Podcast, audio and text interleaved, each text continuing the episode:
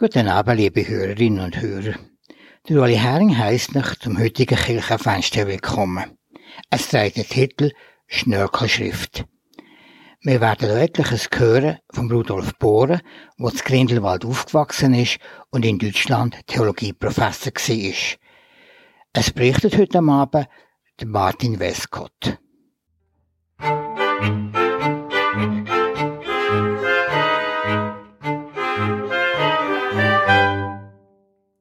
Heute im Kirchenfenster haben wir wieder einen wichtigen Schweizer im Mittelpunkt, einen Berner Oberländer, Rudolf Born.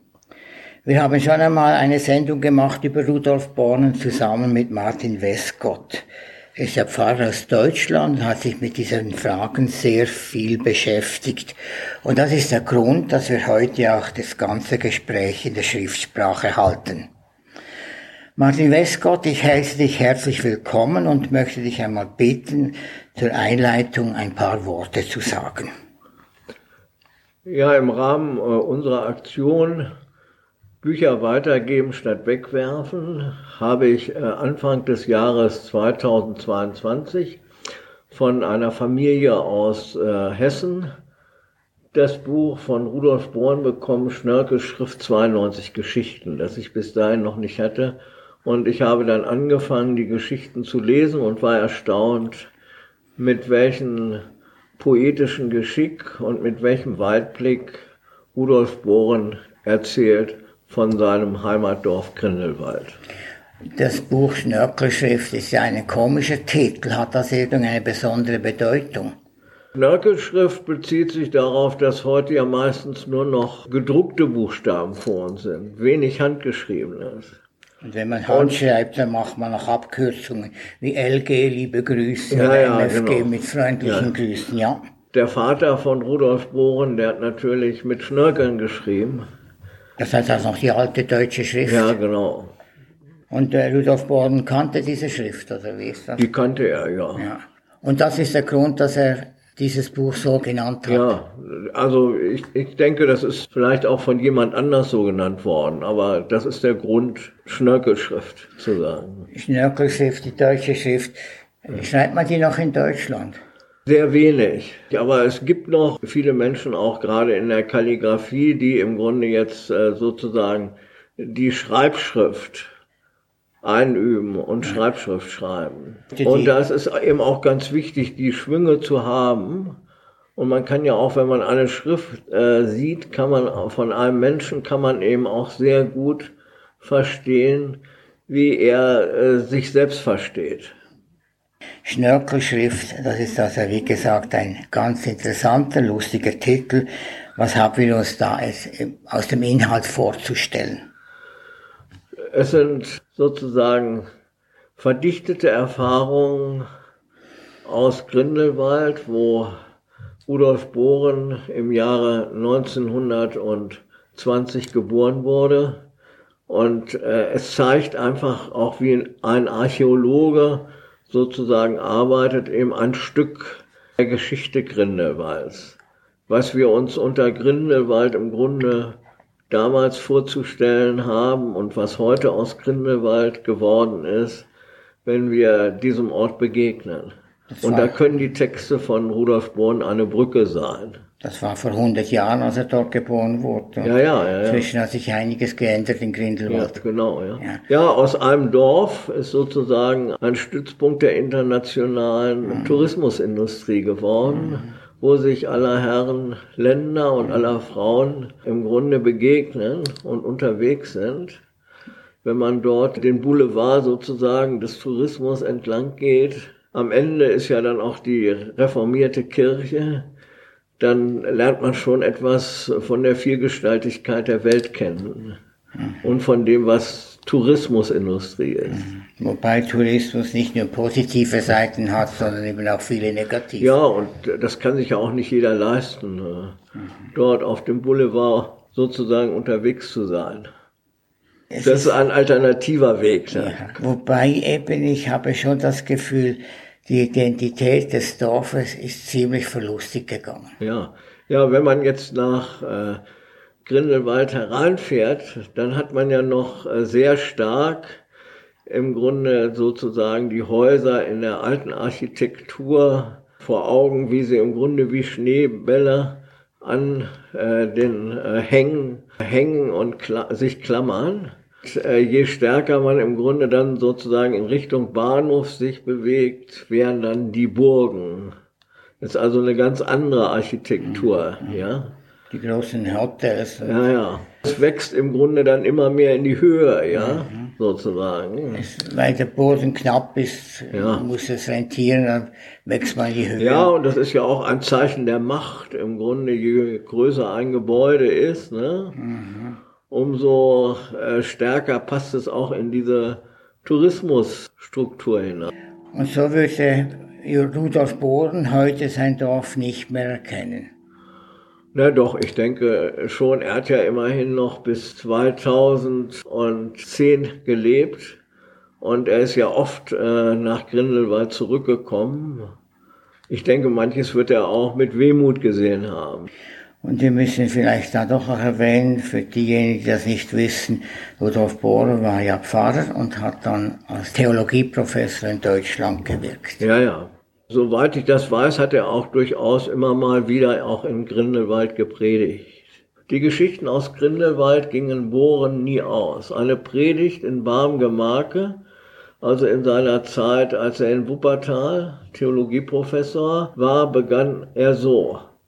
Mein Vater pflegte folgende Geschichte zu erzählen, nicht ohne Behagen, wie es schien, im Gasthof am Oberen Gletscher in Grindelwald saß an einem Abend im vorigen Jahrhundert der Hausknecht in einer Küchenecke beim Abendbrot, als der Wirt hereinkam und ihn ohne einen großen Grund ohrfeigte.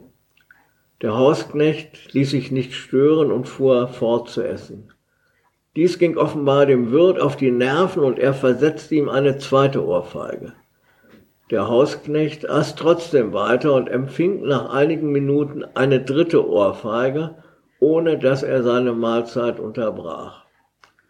Als er nach einer guten Weile mit dem Essen fertig war, wischte er sich den Mund und sagte, so jetzt will ich auch, packte den Wirt beim Kragen und tauchte seinen Kopf in den umfänglichen und vollen Eimer mit Schweinetränke, der neben dem Herd stand. Wie diese Geschichte den Prediger Bohren kennzeichnet, so auch deren Deutung. Ich erzähle diese Geschichte aus dem letzten Jahrhundert als Gleichnis für das, was wir mit Gott tun und das, was er tun wird. Bohren konnte in einer Weise von dem kommenden Gericht Gottes reden, die in unserer Zeit höchst ungewöhnlich ist. Nach diesem Predigtanfang fragt man wohl nach ihrem Ende. Das geht so. Es ist unklug, sich seinem Gott gegenüber zu benehmen, wie der Wirt vom oberen Gletscher sich gegenüber seinem Knecht benommen hat. Es ist immerhin möglich, dass sich einige von uns in dieser Hinsicht daneben benommen haben. Einige vielleicht alle. Darum lasst uns jetzt stille sein.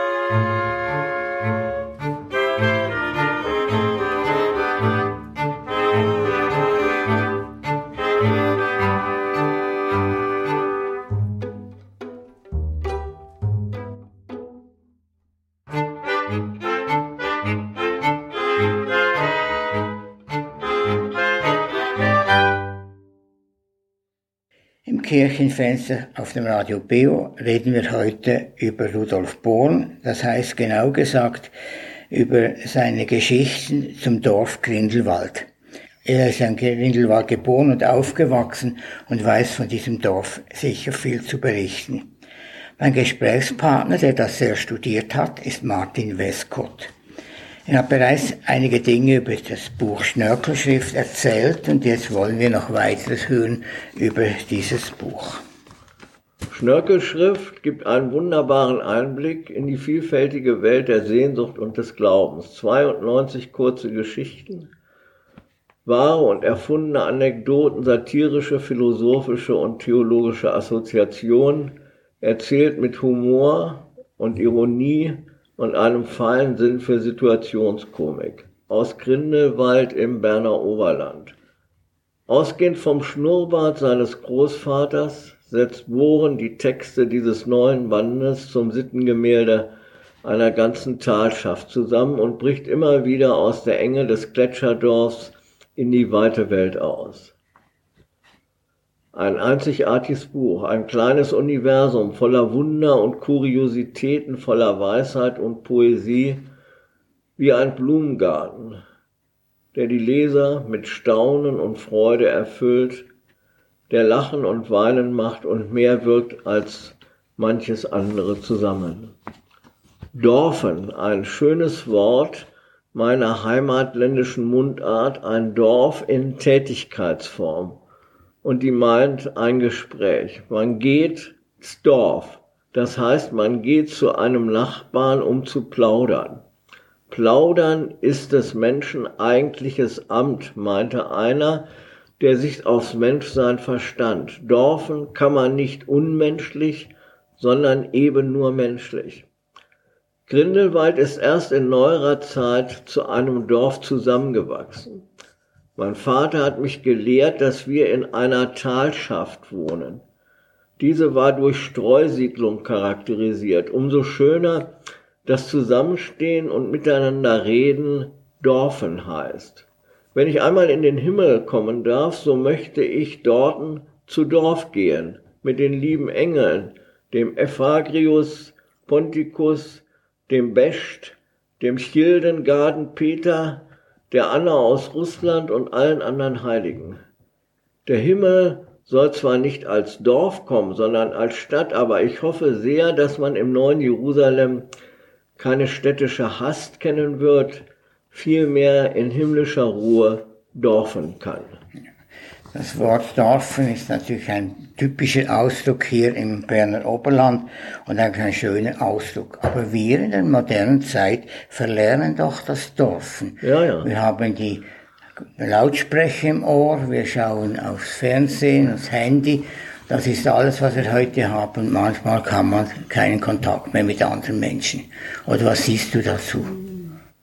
Dieses Buch von Bohren, das lehrt wirklich den Blick wieder zu nehmen auf den präsenten Nachbarn beim Dorfen und sich nicht einzuegeln in eine Welt, die im Grunde mehr oder weniger nur noch äh, medial daherkommt. Es geht da jetzt verloren. Der Mensch ist ja nicht als Individuum für sich allein geschaffen, sondern als Kontaktperson zu anderen Personen. Ja, äh, immer als äh, Ich zum Du. Und wichtig ist es eben nicht, dass man jetzt sozusagen Tausende von äh, Mitbegleitern im Netz hat, sondern dass man im Grunde den anderen entdeckt. Und zwar den anderen konkret, als Original als Original Gottes.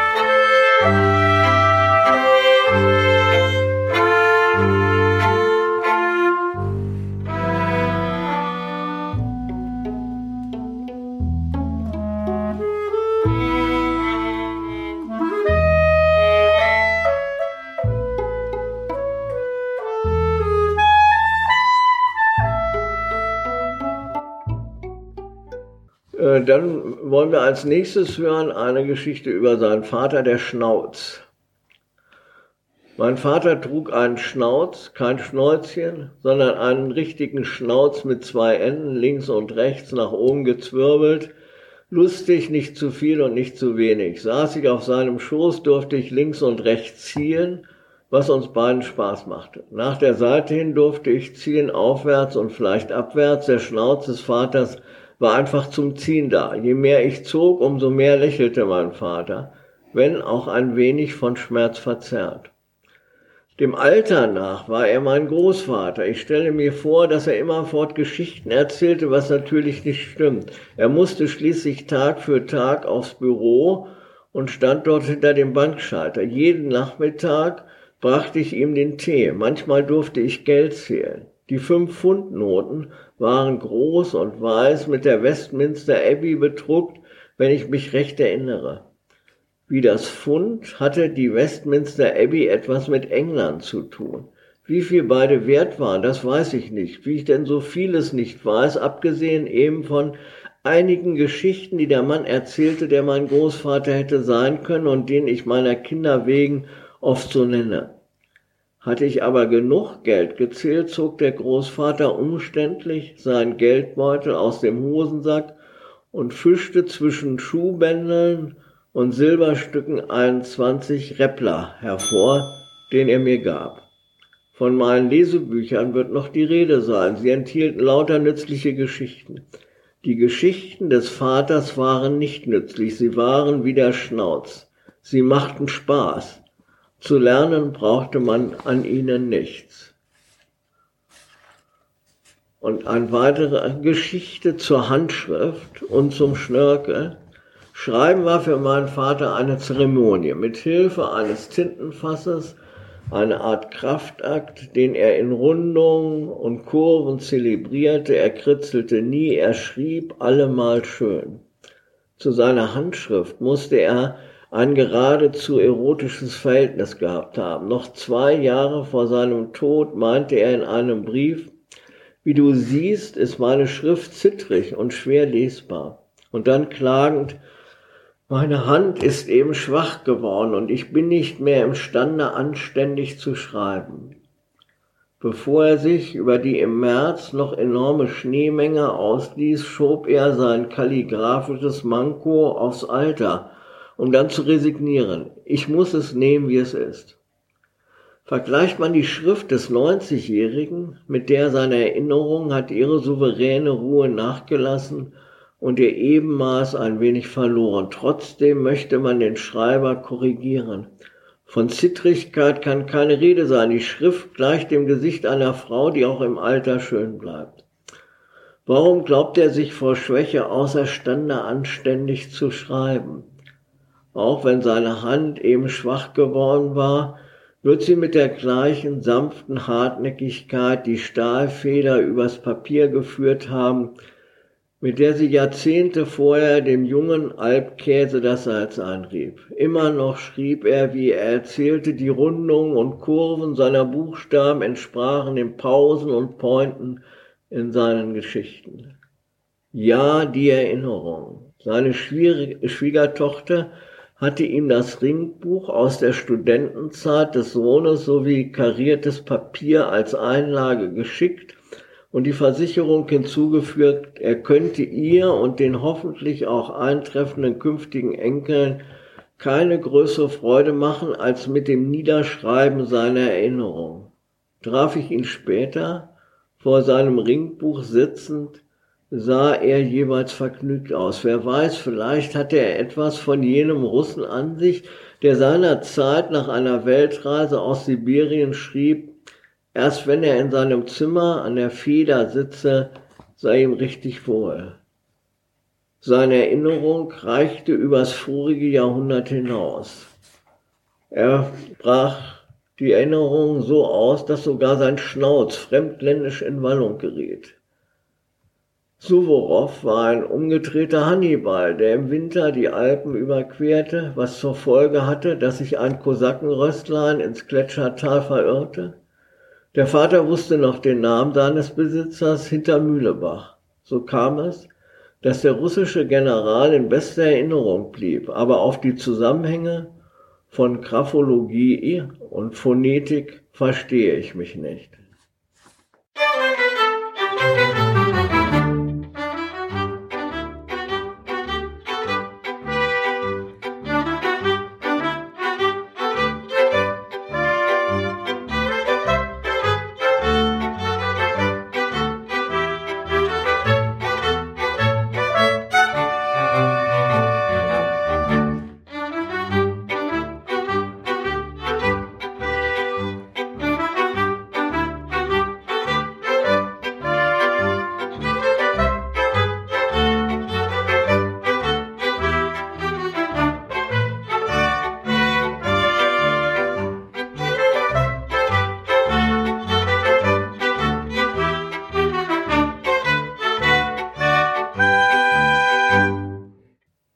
Heutigen Kirchenfenster auf dem Radio Beo sind wir daran, Geschichten aus dem alten Grindelwald zu hören.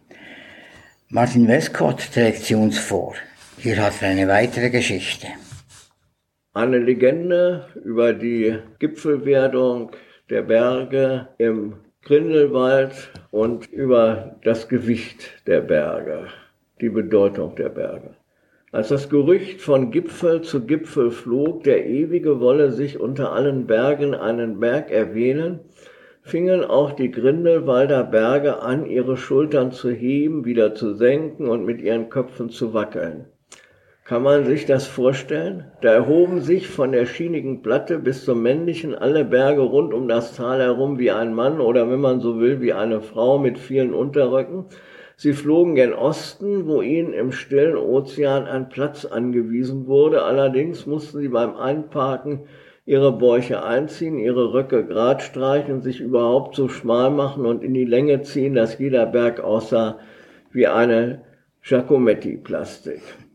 Der interkontinentale Flug machte ihnen so viel Spaß, dass sogar die Fische im Ozean noch lange ihr Kichern hörten. Die gute Laune schwand erst, als man die Grindelwalder lange warten ließ, gehörten sie doch zu den Weltbesten, zur Gipfelelite, zu den privilegierten Lieblingen des Schöpfers. Sie wähnten, nur einer von ihnen käme in Frage, auserwählt zu werden, nur einer käme in Frage. Wozu sonst? Ich bitte Sie, hätte der Schöpfer sie mit ewigem Schnee dekoriert? Kein Wunder, dass sie die Warterei als Zumutung empfanden und langsam in beleidigtes Schweigen verfielen, bis endlich die Reihe an sie kam. Als erstes reckte das Wetterhorn seinen Hals, erhob sich, strich sich umständlich die Unterröcke glatt, blickte wohlgefällig ringsum und empfahl sich damit, dass es bekanntlich das Gletschertal beherrschte, auch veränderte es seine Gestalt etwa gegen das Rosenlaui hin und repräsentierte damit die verschiedenen Gebrauchsweisungen des Gesetzes, wörtlich die verschiedenen Gesetzesgebräuche. Hierauf machte das Wetterhorn eine kleine Pause, um die Wirkung seiner Worte ozeanisch wirken zu lassen, empfahl es sich mit perfektem Kirchenlatein ebenso wie mit Grundwissen der Theologie und der Fähigkeit, das zu entfalten. An seiner Stelle rauschte das Schreckhorn in die Höhe. Seine Stimme tönt immer ein wenig heiser. Heiserkeit gehört zu ihm. Damit man merkt, jetzt spricht der nördlichste Viertausender der Alpen. Die Rede meines Kollegen hat mich begeistert und ich kann mich nur freuen. Hier ging die Heiserkeit in ein katharisches Hüsteln über. Wenn das Wetterhorn auserkehren wird zum höchsten, was ein Gipfel sich wünschen kann. Hier machte das Schreckhorn eine Pause. Es schien, dass es mit sich selber kämpfe. Ich hab wenig zu bieten. Mich sieht man vom Gletscherdorf aus, dem auf Kündchen Poststempel Gastlichen nicht. Ich bin ein verborgener Berg, der sich nur denen zeigt, die in die Höhe steigen. Es stockte, denn ihm fiel ein, dass es einmal von der Terrasse des Bundeshauses aus zu sehen sein würde. Das war ihm peinlich, seine Stimme scherbelte leise weiter. In aller Demut darf ich darauf hinweisen, dass das offenbarte Gesetz auch Zeiten der Verborgenheit kennen wird.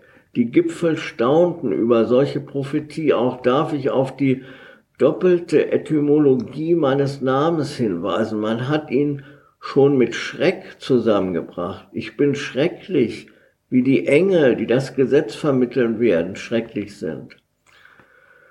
Das Horn schien die zweite Möglichkeit vergessen zu haben, beeindruckte aber umso mehr, als es fortfuhr. Im Dialekt aber heißt Schrecken zuerst sich ausstrecken und es gehört doch zum Wesen des Gesetzes, dass es sich ausdehnt. Das Schreckhorn hustete, hustete so stark, dass es den Mettenberg schüttelte. Über die Reaktion der anderen Berge möchte ich nicht sagen, nur dass das Wetterhorn nach dieser Rede in blasses Rosa eingetaucht schien, das ins Bläuliche oszillierte. Der Ewige schwieg, und das machte dem Finsterahorn Mut, nun das Wort zu ergreifen. Wir aber lassen hier das Finsterahorn und alle anderen großen Herren des Gletschertales stehen und ihre Reden halten. Es genügt festzuhalten, wie die Versammlung zu Ende ging. Das Schönste an jeder Versammlung ist jeweils, dass sie zu Ende geht. Bekanntlich wurde der kleine Berg Sinai erwählt, der es an Höhe nicht einmal mit dem Faulhorn aufnehmen kann. Den Viertausendern soll es beim göttlichen Wahlakt die Sprache verschlagen haben. Die Bergriesen höhlen sich seither in Schweigen oder sollten sie inzwischen heimlich doch wieder miteinander sprechen?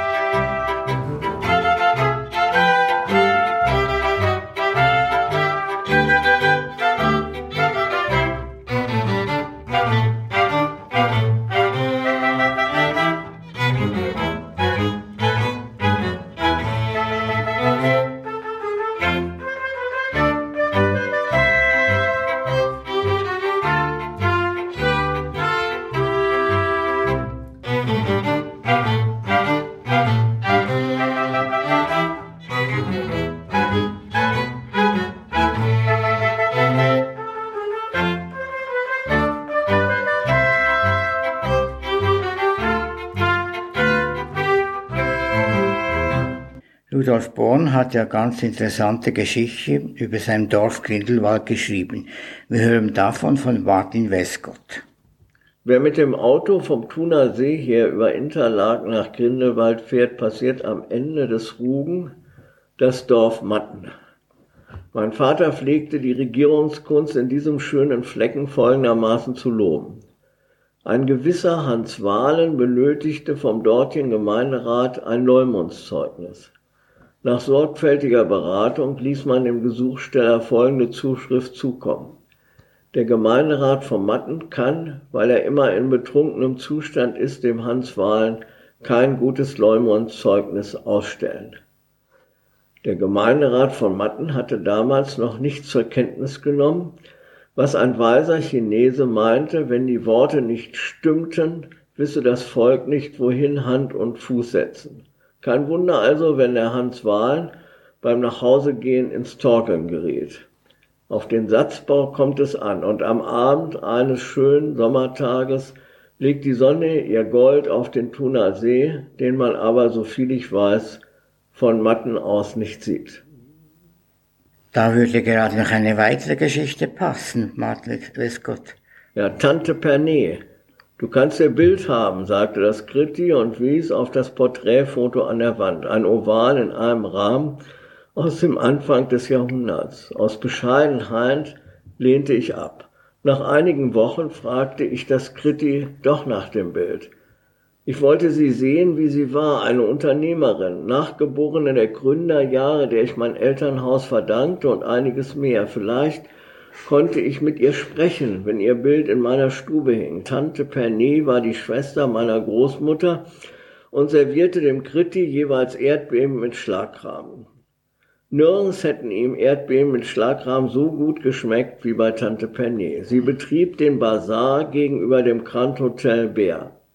Jetzt Bazar Brunner und im Feuersturm erwies sie sich als ein weiblicher General. Während das Hotel und mit ihm das halbe Dorf abbrannte, sorgte die Tante dafür, dass ihr Haus nicht zum Raub der Flammen wurde. Als die Schläuche kein Wasser mehr hergaben, ließ sie die Jauche vom eigenen Klo in die Fassade des Hauses hinaufspritzen. Das Klo hieß damals Hüsli, das Häuschen und die Jauche Pschitti. So rettete die Tante ihr Haus mit Hüsli Schitti, was zur Folge hatte, dass die hintere Dorfhälfte vom Feuer verschont blieb. Für sich ließ sie die Villa Flora bauen, die er dann zu vornehm war und die sie darum meinem Vater überließ, um an Steinwurf bergwärts das Chalet Erika zu beziehen. Auch baute sie das Hotel Alpina, wenn sie nicht gerade dem Kritti Erdbeeren mit Schlagrahm servierte.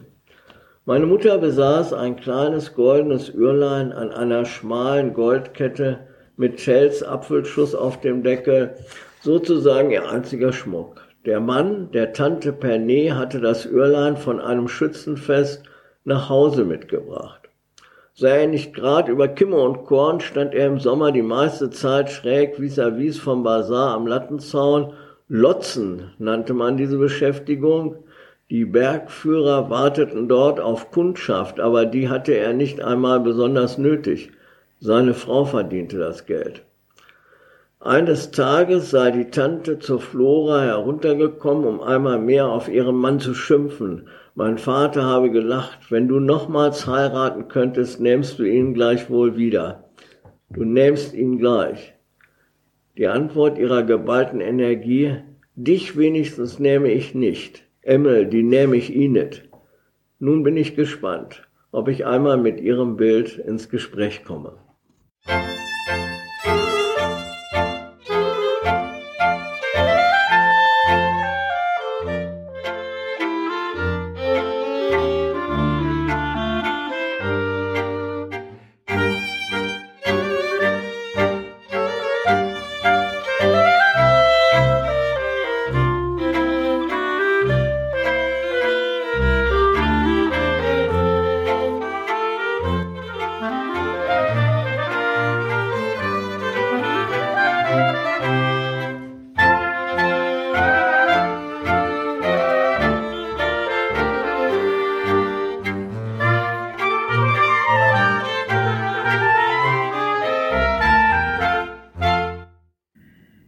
Nehme an, dass man heute eine Feuersbrunst weniger mehr mit Hüsli-Pschütti wird bekämpfen, sondern hat man heute vielleicht bessere Dinge. Doch lassen wir das. Wir kommen zu einer weiteren Geschichte.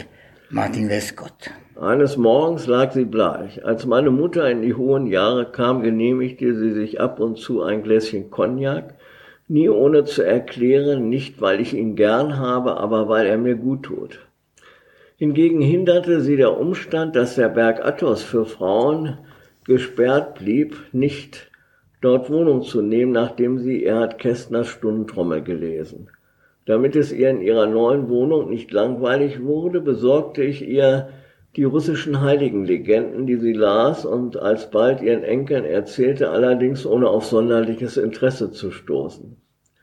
Mit ihrer Gesundheit stand es zu der Zeit trotz der gesunden Bergluft auf dem Athos nicht zum Besten. Sie hatte sich deshalb eine strenge Diät verordnet, die im Wesentlichen aus Kartoffeln und Salat bestand.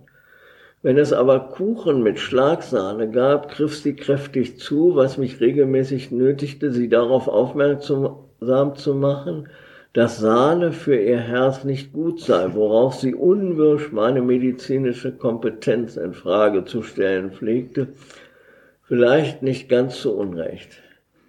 Immerhin hatte der Arzt mir eingehend erklärt, die Beschaffenheit ihres Herzens könne von einem Tag zum anderen zum Exitus, so sagte er führen. Eines Morgens lag sie bleich in ihrem Kissen und mochte weder aufstehen noch etwas essen. Ich machte mir Sorgen, als meine Frau mich an ihr Bett rief, Mutter, soll ich den Doktor rufen? Das ist nicht nötig. Doch, Mutter, Du brauchst den Arzt, damit du bald wieder hochkommst. Sie schüttelte den Kopf und sah mich an. Weißt du, die russischen Heiligenlegenden und der Cognac, die tun mir viel besser als der Doktor.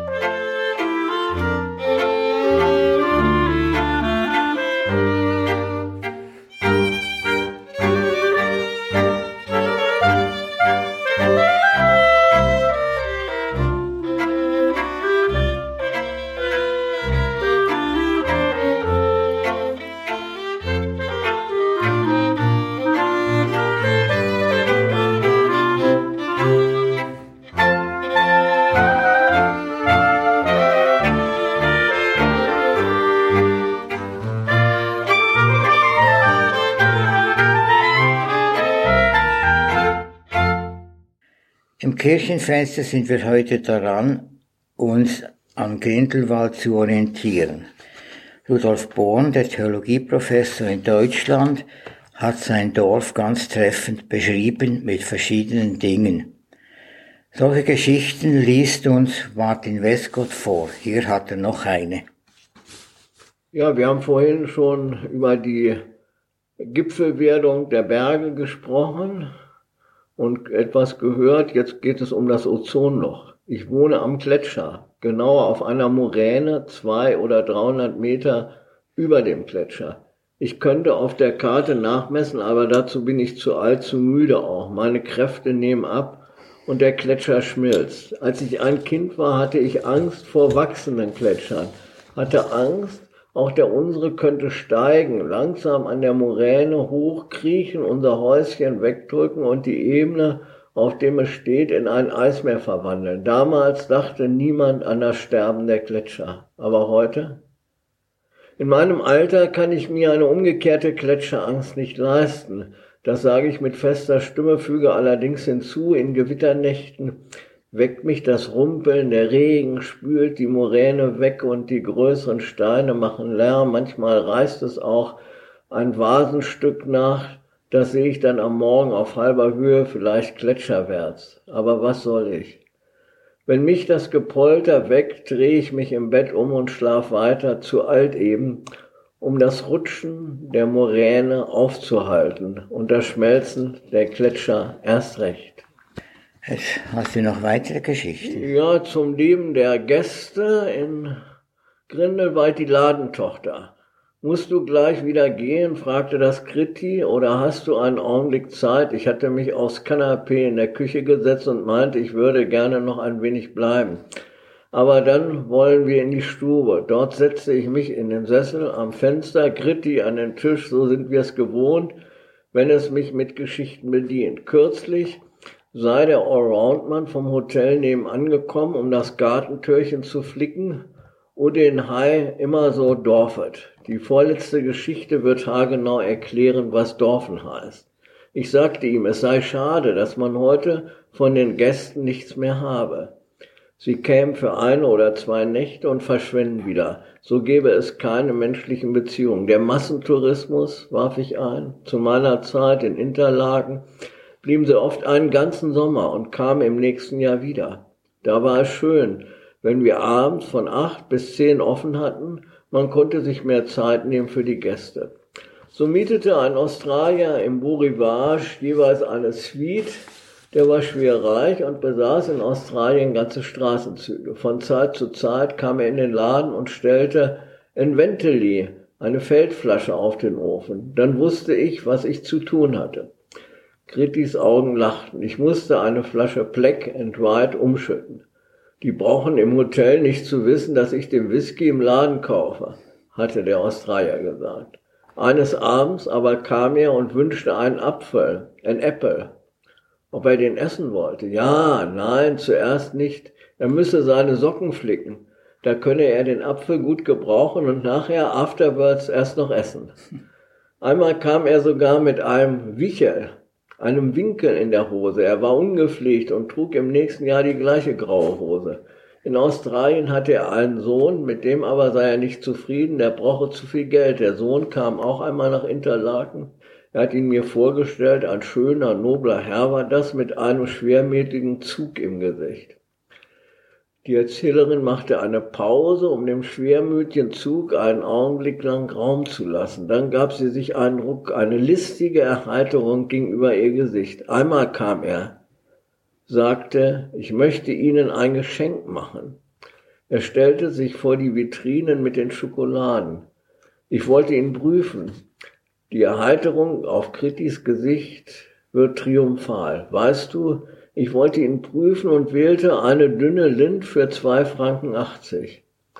Er bezahlte sie, gab sie mir und ich bedankte mich. Das Gritti lachte, ich mit ihm. Nur der Australier tut mir ein wenig leid und in Winterthur soll es neuerdings ein Kaufhaus zur Einsamkeit geben.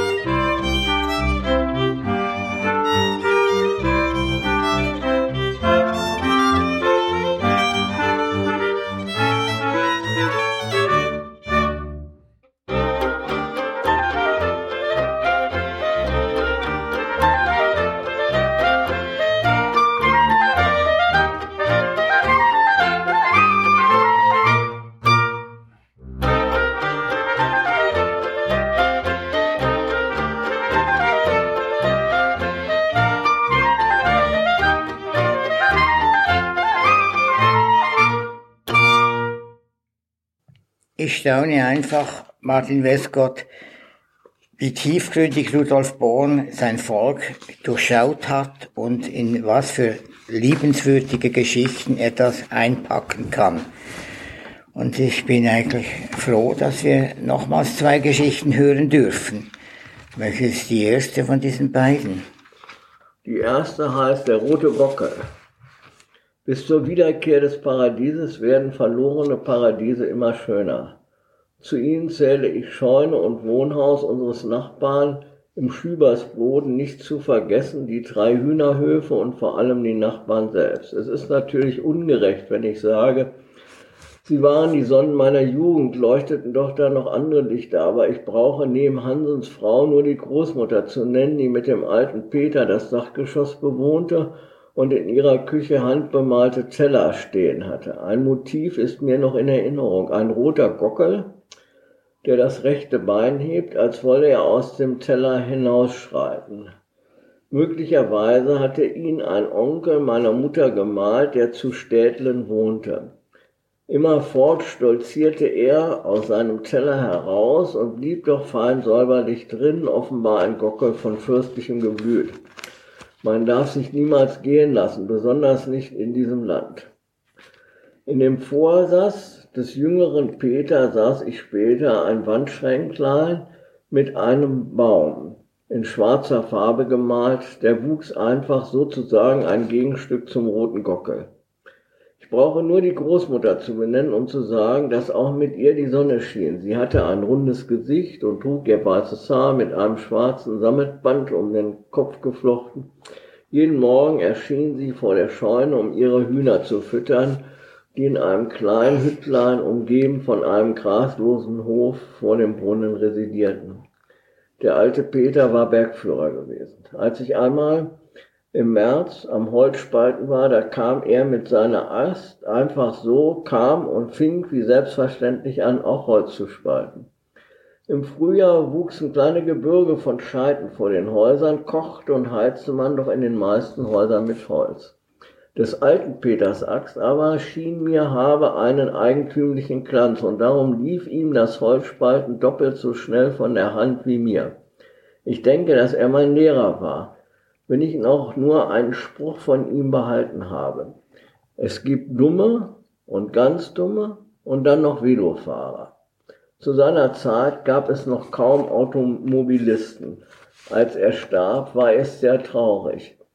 Wie ich mit dem Hildgarden Peter von der Kirche durchs Dorf zurück nach Hause ging und vor der Scheune des Hotels Bär seinen Tod beklagte, da sollte das wohl ein Trost sein, dass mein Begleiter sagte, ja was, sagte er, das müsste ich nun so genau sagen können wie das Wort von den Dummen und ganz Dummen. Es war nur eine Andeutung, dass der Großvater ja seit längerer Zeit nicht mehr habe mithelfen können. So ungefähr wollte mich der Peter Volz trösten, und das war wohl das einzige Mal, dass er mich enttäuschte. Für ihn war der Tod etwas Natürliches, was ich ihm heute noch übel nehme. Aber vielleicht ist das dumm von mir, ganz dumm. Trotzdem, die verlorenen Paradiese sind noch nicht das Paradies, dessen Wiederkehr sich ansagt, aber eben doch, wenn auch verlorene Paradiese. Ich sehe, diese Geschichten sind auch eine Art Predigt, wo Rudolf Bornes versteht, ja, etwas Theologisches hineinzupacken. Genau, ja, ja, ja, kann man sehr gut sagen, ja. Und jetzt haben wir noch eine weitere Geschichte. Jetzt geht's um die Wurst. Nein, ich verstehe meine Mutter nicht, dass sie mir seinen Namen verwehrte. Das Rüdeli wusste, wie man Freude macht, um einem Gebot Nachdruck zu verleihen. Er war nicht nur Jäger, sondern auch Störmetzger. Hatte man ein Schwein zu schlachten, konnte man ihm berichten, dann kam er zur Hausschlachtung und machte sich durch gute Würste berühmt. Im Wurstfach war er Meister. In Köln, so wurde ich einmal von einem, wie er es wissen musste, von einem Minister nämlich belehrt, gebe es ein bodenständiges Verbrechertum. Sei der Vater Einbrecher gewesen, werde der Sohn den Beruf des Vaters ergreifen. In Grindelwald gab es zwar einen Polizisten, der einen gewaltigen Schnauz durchs Dorf trug, aber bodenständiges Verbrechertum? Nein, nein. Oder doch? Von Ziegen sagte man, sie seien ständig. Das heißt, sie fressen gerne nebenaus, wo die eigentlich nicht fressen durften. So gab es Familien, von denen man wusste, dass sie in aller Ehrbarkeit nicht so recht zwischen mein und dein unterscheiden konnten. Auch von ihnen sagte man, sie seien ständig. Aber eine Ziege bleibt eine Ziege, auch wenn sie nebenan ist. Und ein Grindelwalder bleibt ein Grindelwalder und also ein ehrlicher Mensch, auch wenn er einmal etwas mitlaufen lässt. Grindelwald ist eben nicht Köln. Jeder ehrliche Mensch aber braucht ab und zu einmal eine Lektion. Und das Rüdeli ergriff eine passende Gelegenheit, eine solche zu erteilen, als er eines Tages der Frau Glaser begegnete, die ihn freundlich anredete. Sie habe gehört, er werde nächstens bei Hansens Hans in ihrer Nachbarschaft auf die Stör gehen. Frau Glaser blickte ihn lieb an. Keiner im ganzen Tal könne so gute Würste machen wie er und vielleicht gebe er ihr dann eine Kostprobe von Hansens, Hansens Würsten. Beim Wort Würste nahm die Innigkeit in Frau Glasers Augen noch zu. Das Rüdeli wird einerseits die Frau Glaser, wenn auch nicht ohne Distanz, gar treuherzig, freundlich angeblickt haben, das sei für ihn kein Problem. Er werde ihr am Schlachttag abends eine Wurst vorbeibringen. Als der Schlachttag kam und man bei Hansens Hans, beim Zyni, beim zweiten Frühstück saß, erzählte das Rüdeli von seiner Begegnung mit der Frau Klage. Augenzwinkernd fügte er bei, sie würden sicherlich nichts dagegen haben, wenn er für die Nachbarin eine Wurst extra sorgfältig würze und ihr bringe. Sie müssten nur in der nächsten Zeit öfters ein Auge auf Frau Klasers Küchentüre haben, um zu sehen, wie oft sie aufgehe und in welchem Tempo Frau Glaser über die Laube einer gewissen Örtlichkeit zustrebt. Das Rüdeli sprach sich als Störmetzger recht gewählt aus und wir wählen nach der Versicherung, dass sich Frau Glaser gar sehr über die schöne Wurst gefreut habe, das Schweigen.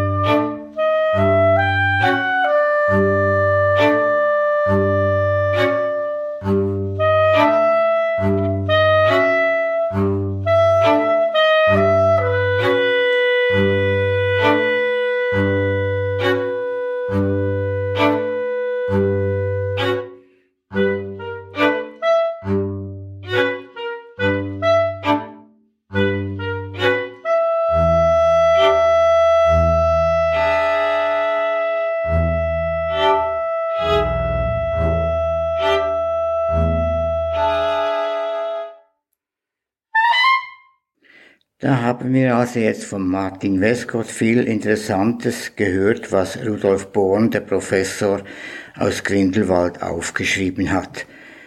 Zum Abschluss dieser Erzählungsgeschichten möchte ich doch noch fragen, Martin Westcott, hast du noch ein abschließendes Wort zu dem, was du da vorgelesen hast?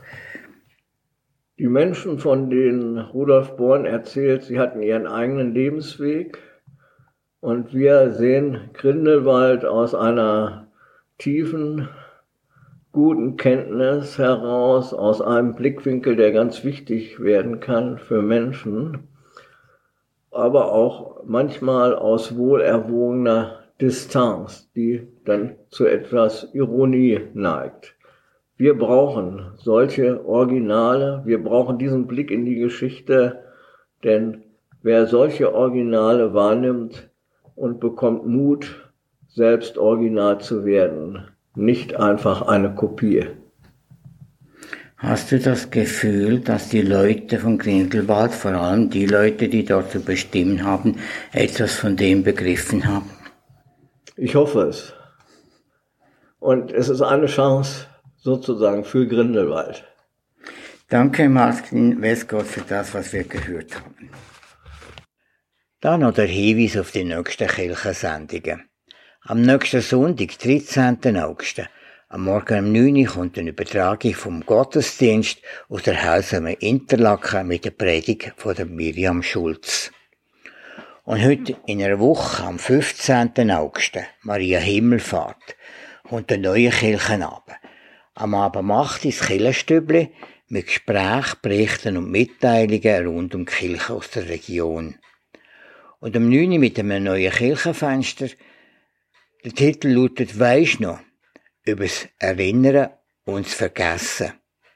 Der Lisa Sprecher hat die Sendung zusammengestellt. Bis am 10 Uhr hören wir jetzt dann noch ein Musik und dann kommt das Nachprogramm vom Radio Bio. Am Mikrofon verabschiedet sich Ueli Hering. Habt eine gute Nacht und eine gesegnete Woche. Auf Wiedersehen miteinander.